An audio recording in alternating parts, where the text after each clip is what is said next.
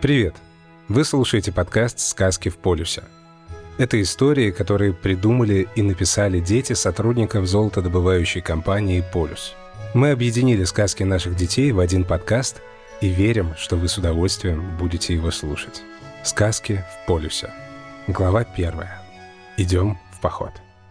В одной прекрасной стране золотодобытчиков из компании «Полюс» жили-были мальчишки и девчонки – Родители много рассказывали им о том, какие высокие сосны и ели растут в лесах в их стране, какие могучие горы стоят среди них и какие таинственные пещеры можно там обнаружить.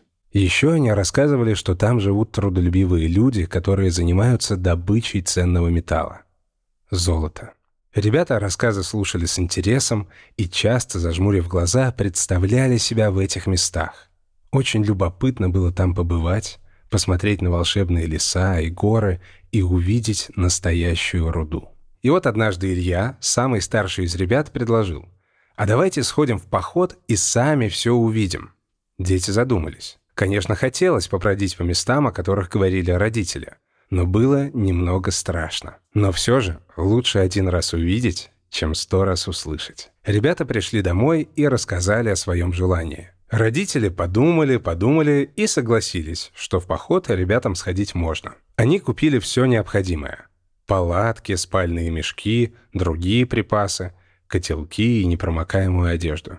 Помогли все разложить по рюкзакам и рано утром проводили ребят в поход. Сосны и ели приветливо махали ребятам. Березы и осины шептали им вслед, а прозрачный утренний туман уютно стелился под ногами. Ребята шли долго — смотрели по сторонам. Видели белок, дятлов и даже встретили одну неосторожную молодую лосиху. «Какие прекрасные животные обитают в нашей волшебной стране золотодобычи», — подумали они. А вскоре увидели, что впереди виднеется верхушка большой горы. «Вот бы туда забраться!» — сказал Артем. «С горы, наверное, такой вид красивый!» «А мы туда и идем!» — улыбнулся Илья. «Ой, смотрите, что там блестит?» — вдруг вскрикнул маленький Демид. Все посмотрели туда, куда он показывал.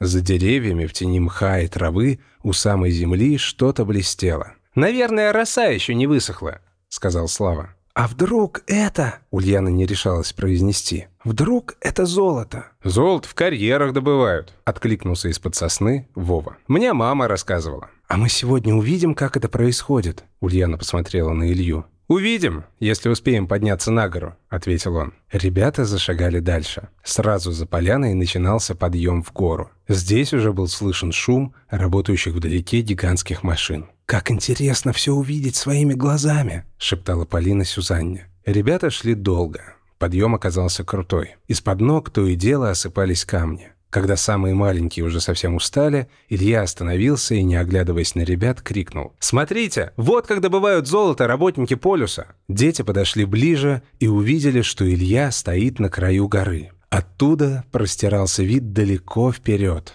до самого горизонта. И там вовсю кипела работа. В землю будто воткнули гигантскую воронку, по бокам которой сновали, казалось, крошечные самосвалы, бульдозеры и другие машины. «Какими они маленькими отсюда кажутся?» – удивился Даня. «Они же огромные, а сейчас будто муравьи бегают туда-сюда», – согласился Саша. Ребята засмеялись, скинули с плеч рюкзаки и сели на камни наблюдать за происходящим внизу. Через пару часов вокруг стемнело. В карьере светили огни. Казалось, что у подножия горы раскинулся целый город. «Ребята, надо на ночлег устраиваться», — сказал Илья. «Давайте палатки ставить и костер разожжем». Когда все было готово, дети уютно устроились у костра. Огонь потрескивал, в котелке закипала вода на чай. «А мы сказки будем рассказывать?» — спросил маленький Саша. «Мне мама перед сном всегда их придумывает».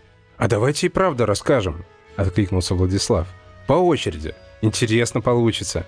«Ура!» — откликнулись ребята и приготовились слушать и рассказывать сказки. Конец первой главы. Слушайте следующий выпуск и узнаете, какие сказки рассказали дети.